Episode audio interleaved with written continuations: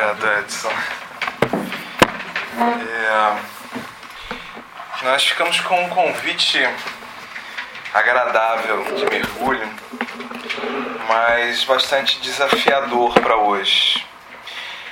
A natureza das penas e gozos futuros são perguntas de O Livro dos Espíritos, da 965 e seguintes, e aí vai até 980 e um pouquinho, 982, em que Kardec, já tendo estudado sobre o fenômeno que se auto-intitulava Espírito,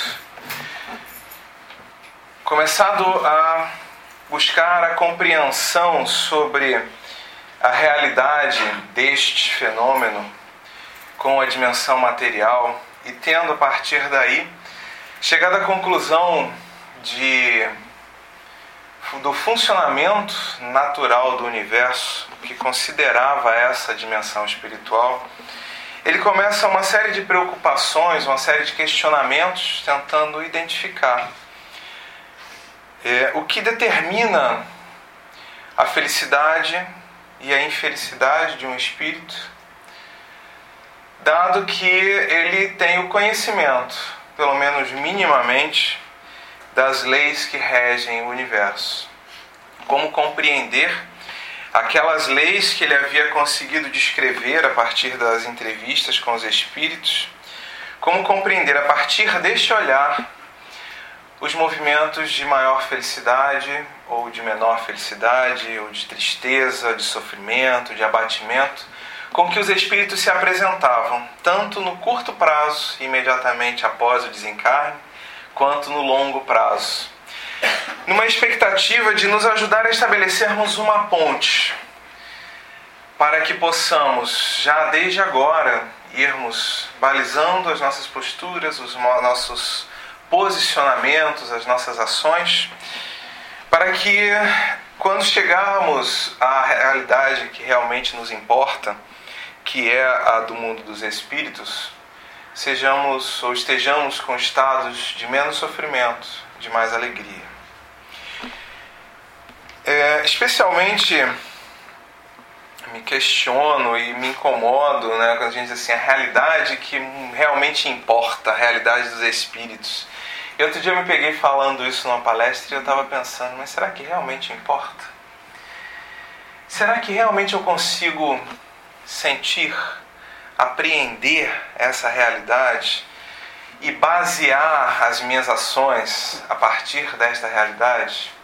Que exercícios são esses que nós estamos fazendo dentro da casa espírita, dentro dos templos religiosos? Porque me parece muitas vezes, à medida em que nós vamos lendo os relatos dos espíritos e estabelecendo os pontos de comparação com a nossa própria vida, nos parece que, embora estejamos absolutamente cercados de exemplos complexos e concretos de vivências, onde facilmente conseguimos compreender as relações causais, causa e efeito, sou feliz por conta destas e destas atitudes sou triste por conta destas e destas outras tantas. Mas nos parece que ainda é muito difícil mantermos uma matriz de comportamentos que seja mais condizente com os olhares que Kardec nos propõe.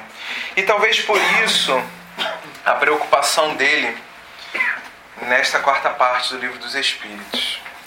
Para embasar um pouquinho, eu fui lá na Gênese também escrita por Kardec, quando ele nos diz: dois elementos, ou se quiserem, duas forças, regem o universo. O elemento espiritual e o elemento material. Da ação simultânea desses dois princípios nascem fenômenos especiais que se tornam naturalmente inexplicáveis desde que se abstraia de um deles. Do mesmo modo que a formação da água seria inexplicável se se abstraísse de um dos seus elementos constituintes, o oxigênio ou o hidrogênio. Como compreender o fenômeno da água se nós descartarmos a composição? Ainda outro dia brincava com o André, meu filho, 11 anos, porque ele estava manifestando um estranhamento. Se a água é incolor, insípida e inodora, por que, que quando eu bebo água tem gosto? Por que, que nem toda água é limpa? Por que, que a água turva? Por que, que tem água que cheira bem? Por que, que tem água que cheira mal? E eu automaticamente me lembrei dessa passagem, porque é difícil imaginarmos que vamos conseguir fazer uma análise sobre a água se considerarmos que ela é composta apenas de oxigênio e hidrogênio na sua maior parte de apresentação em nosso planeta.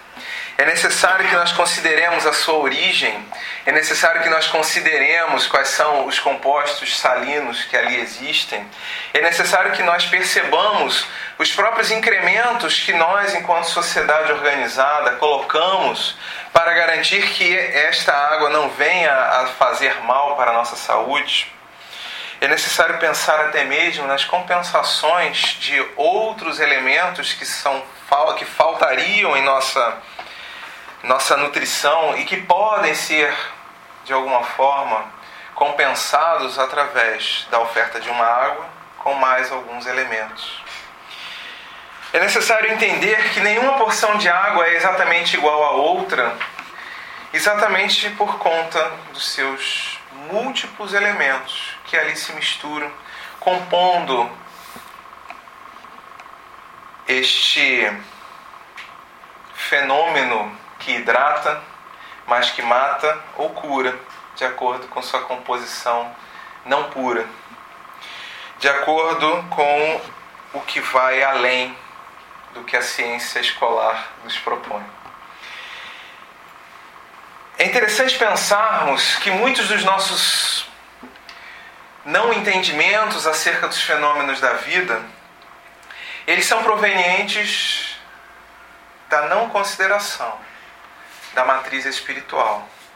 Assim como outros tantos fenômenos espirituais também não podem ser facilmente compreendidos se não considerarmos as matrizes materiais. Cito um exemplo: quando determinado espírito se aproxima em uma cabine de passe de tratamento, como há relatos, e recomenda para o dirigente da cabine que aquela pessoa que ali está em tratamento deverá voltar dali a uma semana, porque serão mobilizados os recursos necessários, porque o atendimento àquela pessoa não pode ser feito naquela, naquela data por falta de recursos. É necessário que nós entendamos que, embora do ponto de vista da amorosidade, do conhecimento, da disponibilidade, existem componentes materiais, fluídicos, que se fazem necessários e que por vezes não estão disponíveis. Existem conhecimentos que precisam ser ministrados juntamente com as técnicas de aplicação de paz, que só podem sê-lo através do médium devidamente treinado e encarnado que se encontra na frente do Espírito, encarnado, precisando do paz. É necessário que nós comecemos a compreender que, na realidade, quando falamos de mundo espiritual e material, falamos de uma única coisa, onde tudo se casa, onde o nosso poder mental, onde a nossa potência espiritual se serve da matéria para manifestar-se, para organizar as suas apresentações de ideias, de pensamentos como nos dizem, porque o próprio pensamento é matéria. O pensamento plasma. As nossas ciências hoje, as ciências humanas, estão cada vez mais próximas dessa realidade. E quando a física quântica, por exemplo, enuncia que determinados fenômenos, ao serem observados, são altamente influenciados pela vontade daquele que observa, o que estamos dizendo é que não estamos lidando apenas com dimensões puramente materiais, mecânicas, químicas e físicas, mas estamos lidando com um potencial espiritual que interfere sobre essas composições materiais. Sendo assim, torna-se impossível, pelo menos para nós, espíritos, que ainda precisam de dimensões materiais tão densas, não considerarmos estas relações quando estamos fazendo as nossas avaliações, os nossos estudos. Nos diz Kardec, em o livro O Evangelho segundo o Espiritismo, no capítulo 3, quando ele fala sobre as muitas moradas na casa do Pai. A casa do Pai é o universo. Diferentes moradas são os mundos que circulam no espaço infinito e oferecem aos espíritos que neles encarnam estações apropriadas ao seu adiantamento. E talvez esse seja um ponto importante para nós começarmos a pensar nas penalidades e nos gozos a que os espíritos estão sujeitos a partir de seus comportamentos. Estas respostas que a natureza nos dá, que a criação nos dá, elas são proporcionais, adequadas ao nosso grau de compreensão. E se movimentam, conforme nós vamos vendo à medida que estudamos, elas se movimentam com o objetivo de oferecer campo de reflexão, de estranhamento, de pesquisa, para que nós possamos ampliar nosso entendimento acerca de nós mesmos e da criação. Segue o mestre Kardec. Independente da diversidade dos mundos, essas palavras também podem ser entendidas como se referindo ao estado feliz ou infeliz do espírito na erraticidade. Ou seja, mesmo além da dimensão material. Os espíritos que se encontram no estado de espíritos errantes, no sentido de espíritos livres, eles encontram-se sujeitos às respostas da natureza, conforme o seu estado de espírito. Conforme se acha, segue o mestre leonês, Conforme se ache este mais ou menos depurado e desprendido dos laços materiais, o meio em que ele se encontre, o aspecto das coisas e as sensações que experimente variarão ao infinito. Repito, conforme se ache este mais ou menos depurado e desprendido dos laços materiais, o meio em que ele se encontre, o aspecto das coisas e as sensações que experimente variarão ao infinito. Ou seja, conforme nossa competência e nossas necessidades, o mundo que se organiza à nossa volta responde de uma forma diferenciada, nos proporcionando as condições para que estejamos em constante movimento Enquanto uns não podem afastar-se da esfera onde viveram, outros se elevam e percorrem o espaço e os mundos, enquanto alguns espíritos culpados vagueiam nas trevas, os bem-aventurados gozam de resplendente claridade e do espetáculo sublime do infinito. Finalmente, enquanto o mal, atormentado de remorso e pesares, muitas vezes isolado, sem consolação, separado dos objetos de sua afeição, geme sobre a opressão dos sentimentos, dos sofrimentos morais, o justo, em convívio com aqueles a quem ama, frui as delícias de uma felicidade indizível. Essas também são outras tantas moradas, embora não circunscritas nem localizadas. É possível, portanto, conforme nos propõe Kardec, que estejamos circunscritos em um mesmo espaço, sujeitos às mesmas condições, e dois espíritos ali apresentarem estados de espírito absolutamente divergentes. A possibilidade de existir aquele que esteja pleno, que esteja feliz, que esteja motivado e aquele que se encontre cabisbaixo, acabrunhado, sofrendo de dores, congelado diante das situações que se lhe apresentam. Mas nos amarra ainda Kardec em O Evangelho que estas posturas estão diretamente relacionadas às nossas escolhas, à forma como nós já conseguimos ver o mundo. E é exatamente sobre isso que ele vai tratar em O Livro dos Espíritos. Mas para que nós possamos compreender um pouco melhor sobre esse cenário, eu acredito que seja interessante nós darmos um salto anterior. Talvez recordando um questionamento que vem sendo feito no livro Amor Imbatível Amor, de Joana de Ângeles, pela psicofonia, pela psicografia de Divaldo Pereira Franco, em que surge o questionamento: se nós cometemos tantos equívocos, se nós nos atrapalhamos tanto nas relações materiais, não seria melhor então que já tivéssemos sido criados espíritos libertos, desprovidos da necessidade de estarmos nos relacionando através da matéria tão densa? E Joana de Ângeles brilhantemente sai com sua resposta nos propondo um outro ponto de vista. Nos propondo que o grande objetivo não é o objetivo de estarmos perfeitos, mas de aprendermos a estarmos perfeitos. O exercício que conta é que através dos erros nós sejamos capazes de mobilizar os nossos próprios potenciais e descobrirmos por nossas próprias competências quais são as regras do jogo. Como devemos nos portar para que possamos ser ou para que possamos estar em estados de felicidade. É necessário que nós tenhamos o mérito das conquistas, nos dizem os Espíritos em O Livro dos Espíritos, quando Kardec questiona sobre essa escolha. E nesse sentido, o jogo traçado, gostemos ou não, é um jogo em que nos encontramos absolutamente inconscientes acerca de nós mesmos em nossa criação. No momento em que somos criados, simples e ignorantes,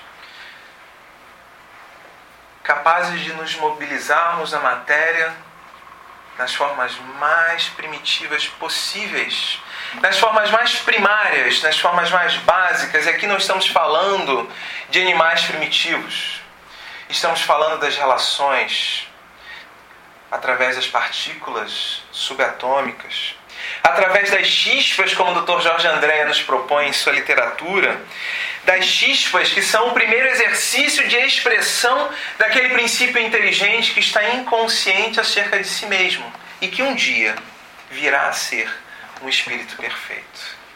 Naquele exercício, funcionam como uma vigorosa matriz de geração energética e conseguem grande alívio no momento em que descarregam aquela energia no mundo material e adormecem novamente, para recomeçar o ciclo de geração de energia e novamente soltar outra chispa. E neste esforço, aos poucos, eles vão compreendendo o que os cerca, as relações de energia, o que é realmente prazeroso, e aos poucos vão se tornando mais aptos, menos ignorantes, para se relacionar através da matéria, manifestando sua essência, a princípio primitiva, através das subpartículas que se compõem sobre o comando vigoroso, potente de outros princípios inteligentes que já aprenderam a administrar um pouco melhor as suas energias e que o fazem em descargas menores e mais controladas, coordenando assim aquelas subpartículas menores. E assim nós vamos numa gradação, nos habilitando a coordenar manifestações no fluido cósmico universal, cada vez mais complexas, cada vez mais completas.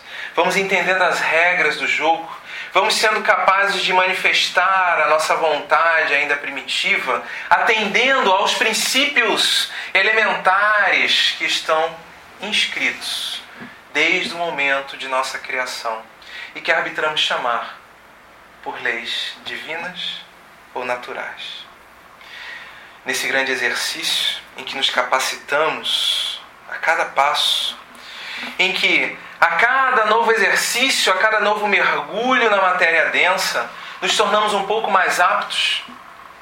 Nós vamos despertando a nossa consciência acerca dos nossos limites, acerca da interface que nós temos, o que é nosso e o que é do outro, aos poucos. Nós vamos percebendo que somos seres distintos, somos individualidades, criaturas únicas que podem utilizar-se de seu potencial inteligente para manifestar os seus princípios latentes através destes mergulhos na natureza, através desses mergulhos na matéria densa. Do átomo ao arcanjo, nos propõe os Espíritos em O Livro dos Espíritos. E chega um momento em que este exercício de construção da própria identidade, de tomada de consciência, se faz tão completo que nos percebemos como seres e ganhamos uma nova denominação: espíritos, não mais princípios inteligentes, capazes de mergulhar na matéria com desejos, com vontades, capazes de manipular os seus equipamentos materiais, seus dedos, seus braços, seus pés, para atender aquilo que antes vinha de forma mecânica através dos instintos. Inauguramos a série das busca das sensações. Mas ainda pouco despertos para a nossa realidade espiritual nos narra André Luiz no livro Evolução em Dois Mundos, que os seres que acabam de realizar esta transição, ao encarnarem, chegam em estruturas tribais, em povos de grupamentos primitivos, e ao desencarnarem, permanecem ali, no redor de suas tribos, de suas tabas, próximos daqueles com quem vem convivendo, por absoluta incapacidade de se distanciar e de ter voos mais altos espirituais, por falta mesmo de informações para significar o que seria a vida espiritual. Trazem em si uma certeza de que a justiça se faz, de que é possível ser feliz, de que há um Criador, há uma potência que a tudo norteia, norteia mas incapazes de voos mais plenos. Espíritos que aos poucos vão se soltando através desses mergulhos constantes de encarnações e desencarnações sequentes e vão descobrindo as regras do jogo, vão ampliando suas relações e aos poucos descortinam a vida espiritual. Descortinam toda uma realidade que sobrevive à matéria, que faz com que comecemos a perceber que herdamos de nós mesmos. Que tudo o que fizemos na última experiência encarnatória chega para nós com consequências diretas dos hábitos construídos. E talvez um exemplo muito trivial, mas que nos ajude nesse entendimento, seja algo porque acredito que a maioria de nós aqui já tenha passado. Mudança de residência. A gente muda de casa e ainda por um tempo fica tentando acender a luz da sala no lugar onde o interruptor antigo existia brigando com a porta porque estamos acostumados a abrir a porta de outra forma. As janelas, a luminosidade do imóvel, o som novo naquele imóvel novo, tudo nos remete a uma comparação, porque na minha casa antiga era melhor ou pior. Mas tudo como um ponto de referência da nossa vivência anterior. E assim nós vamos descobrindo a realidade espiritual não como uma sequência de encarnações, mas apenas como a continuidade da última experiência encarnatória de que nós nos recordamos. E à medida em que eu encontro os meus pares, aqueles com quem travei relações, aqueles que prejudiquei ou que ajudei, que me tratam de forma alinhada com as minhas posturas, vai fazendo com que a gente tenha a percepção com que a gente guarde internamente. Quando entramos no mergulho encarnatório novo, quando esquecemos das nossas experiências pretéritas, faz com que nós guardemos essa impressão de que, de alguma forma, quando esta vida material acabar, eu estarei sendo punido ou premiado, conforme as escolhas que eu venha fazer. E começamos então a fazer um grande exercício, um exercício intenso, para descobrirmos quais são as condutas morais adequadas, para descobrirmos o que devemos e não devemos fazer, até mesmo para que possamos angariar o apoio daquelas entidades invisíveis que nós já intuímos que existem, porque de alguma forma elas interferem em nossas vidas e nós conseguimos percebê-las. E assim nós vamos construindo toda uma jornada, pensando não na pré-existência da alma, mas na sobrevivência dela e na colheita de todas as consequências do que estejamos fazendo. E assim nos vemos como seres que somos criados no momento do nascimento e que jamais deixarão de existir e que herdarão a partir de suas escolhas, e aí constituímos nossas religiões as mais variadas. Há aqueles que acreditam na sucessão de vidas, há aqueles que acreditam que a vida é única, e à medida em que vamos fazendo esse exercício, nós vamos descobrindo, e talvez essa seja a maior potência que a doutrina espírita nos apresenta, embora pareça tão óbvia, a pré-existência da alma a consideração de que hoje colhemos, ainda nesta encarnação, as consequências, o fruto do labor que temos exercitado nos mergulhos anteriores e ainda também na erraticidade.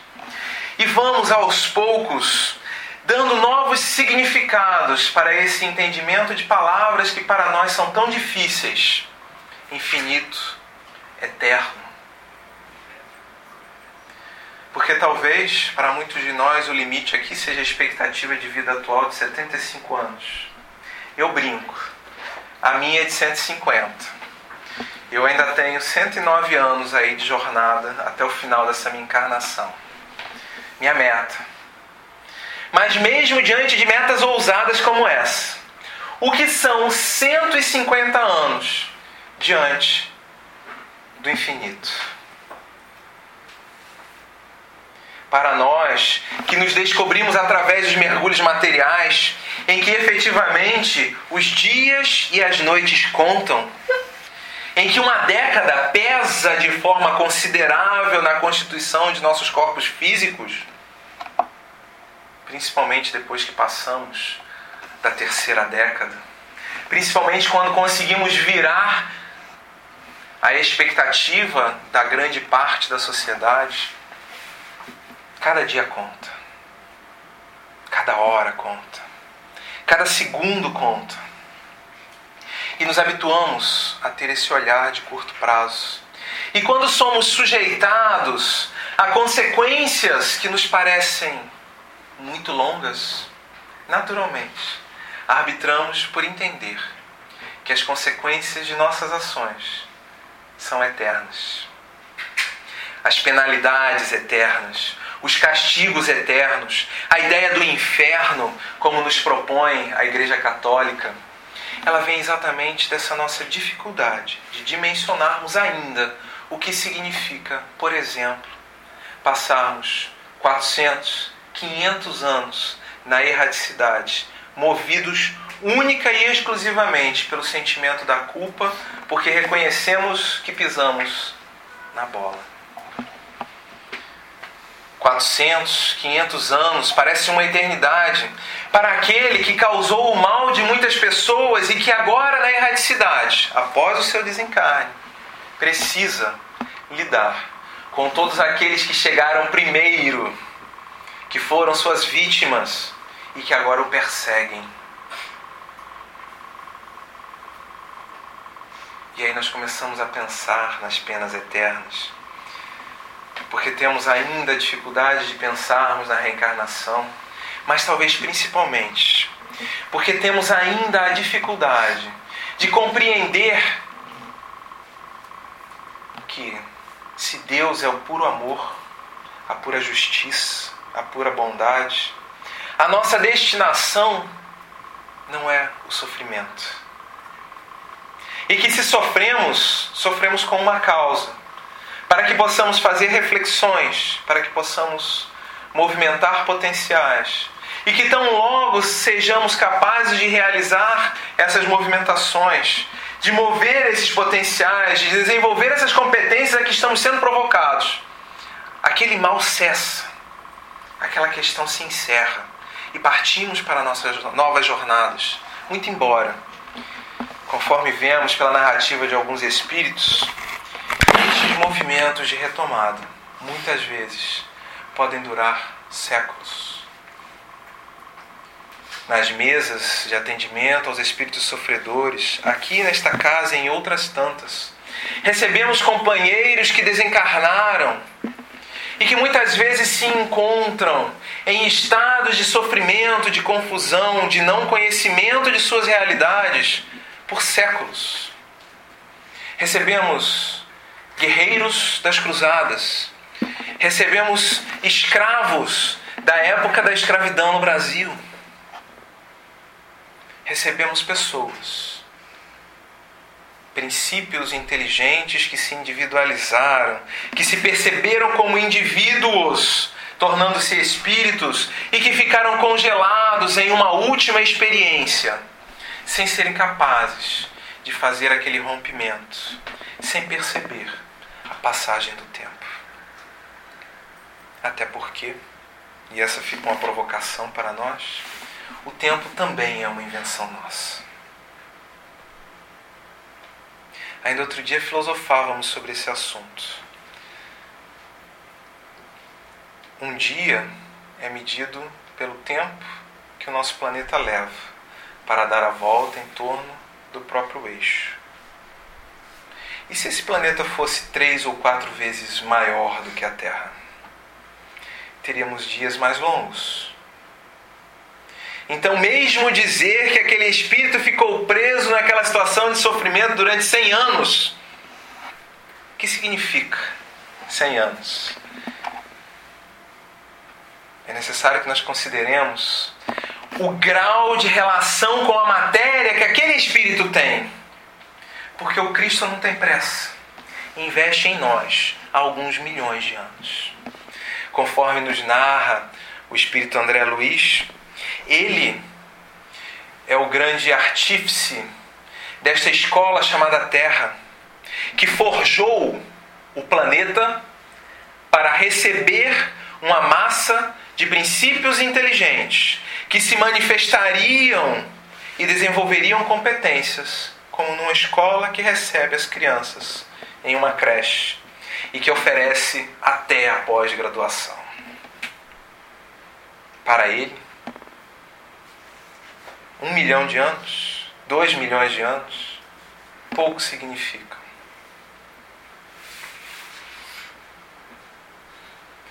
Porque o tempo tem uma dimensão diretamente relacionada com o grau de materialidade em que nós nos encontramos. E talvez pareça uma piada, mas tudo bem se eu não conseguir resolver a minha diferença com aquele espírito que eu não consigo. Daqui a 400 ou 500 anos tudo se resolve. Eu brinco com um colega meu. Ele diz que eu sou um cara esperançoso. E eu digo: não, eu sou um espírita. É diferente. Ele acha que tudo tem que ser resolvido quanto antes. E eu digo: eu não tenho pressa. Eu acredito que é uma questão de mais um século, mais três séculos, mais uns milênios, e o planeta Terra se resolve. E nós estamos trabalhando intensamente por isso, mergulho após mergulho encarnatório. Herdamos de nós mesmos as nossas escolhas bem feitas e mal feitas. E vamos ajustando. Porque não dá para acertar de cara. Mas à medida em que nós olhamos com distanciamento da nossa relação material e vemos o conjunto da obra, muitas vezes porque nós ainda não vivemos os mundos felizes. Nós lamentamos pelos equívocos que construímos, porque entendemos que deles chegam os sofrimentos que muitas vezes são inevitáveis. Ainda ontem estava assistindo um documentário e a gente fica pensando, né, a engenharia, né, alta tecnologia, precisão absoluta. E aí o cara estava falando sobre a construção do maior transatlântico do planeta, construído como um Lego, módulo do lado de módulo, todo mundo soldadinho, um do lado do outro. E aí eles tinham um módulo que precisava ser encaixado entre outros dois. E os módulos não encaixavam. Depois de todos os cálculos, depois de toda a matemática, depois de toda a física, depois de toda a precisão de corte em plasma, com tecnologia de alto, alto gabarito, de alto custo, era necessário que o soldador pegasse o seu maçarico para tirar o equivalente a um palmo de aço para que os blocos se encaixassem. E aí, questionado se não dava para prever, ele diz: não, os ajustes sempre são necessários. Nessa nossa jornada de construção, nós vamos colhendo as consequências das nossas ações, das nossas escolhas, mas a nossa inferioridade, a nossa imperfeição, a nossa infantilidade, a nossa falta de maturidade, a nossa falta de conhecimento, aí vocês busquem o termo que vocês quiserem usar ainda nos leva a olhar para aquilo que nos dói como um castigo. Porque nós ainda não somos capazes de aceitar o erro como uma consequência natural do progresso. Mas nós não estamos presos irremediavelmente aos nossos atos. Sempre podemos construir e escrever um novo futuro a partir da mudança de nossas posturas hoje, agora. E é sobre isso que nos fala Kardec nesse, nessa, terceira, nessa quarta parte. A percepção de que se nos sentimos castigados é porque ainda não temos condições de olhar de forma mais ampla para esse grande processo de aprendizado em que estamos sujeitos. E que as ideias de penalidades, de castigos, as dores, elas se fazem presentes porque ainda não conseguimos aceitar a nós mesmos como somos. E termos uma postura proativa, no sentido de buscar a melhoria constante apesar dos erros, apesar dos tropeços, apesar das dificuldades.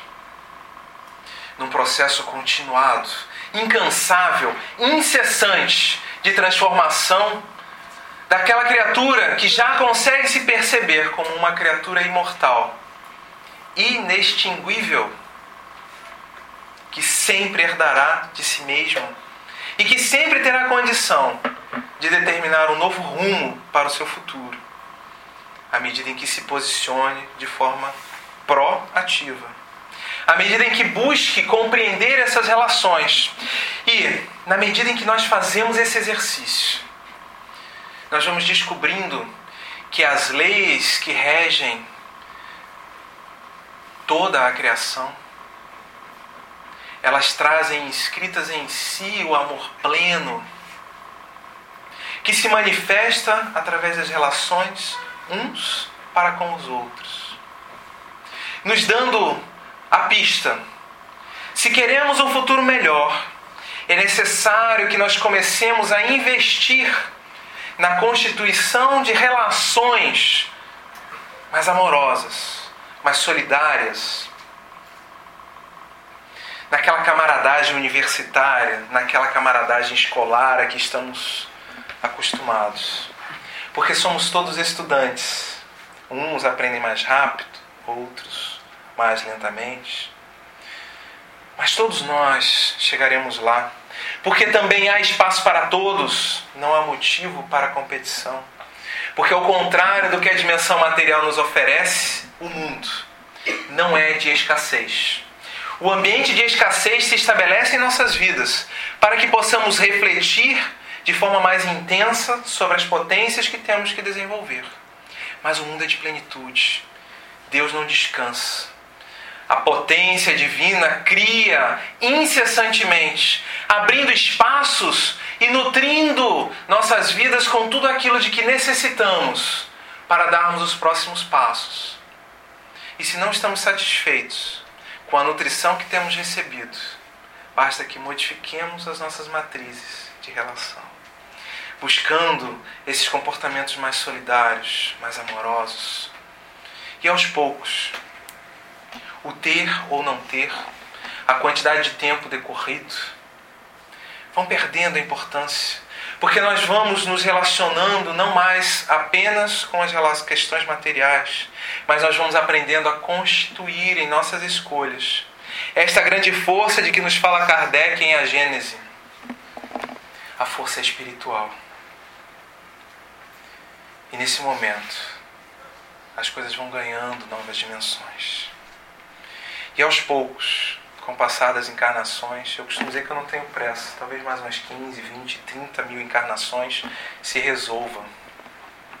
Nós vamos aprendendo que na realidade a matéria atende mecanicamente aos nossos padrões de pensamento, de sentimento, manifestam o que há em nós. Possamos então, amigos, mesmo que ainda tenhamos dificuldade de nos manifestarmos como espíritos imortais encarnados, possamos mergulhar nesse exercício, mergulhar nesta prospecção, irmos aprendendo cada vez mais a considerar a dimensão espiritual que deve andar juntamente com a material, caracterizando todos os fenômenos a que estamos acostumados a ver e assim, aos poucos, vamos descobrindo esta felicidade que é superior a tudo de que Kardec nos fala em toda a codificação. Investamos, estudemos, não nos abatamos pelas dificuldades, sejamos intensos nesse exercício de aprendermos a nos portar conscientemente como espíritos imortais que somos. Paz e bem a todos.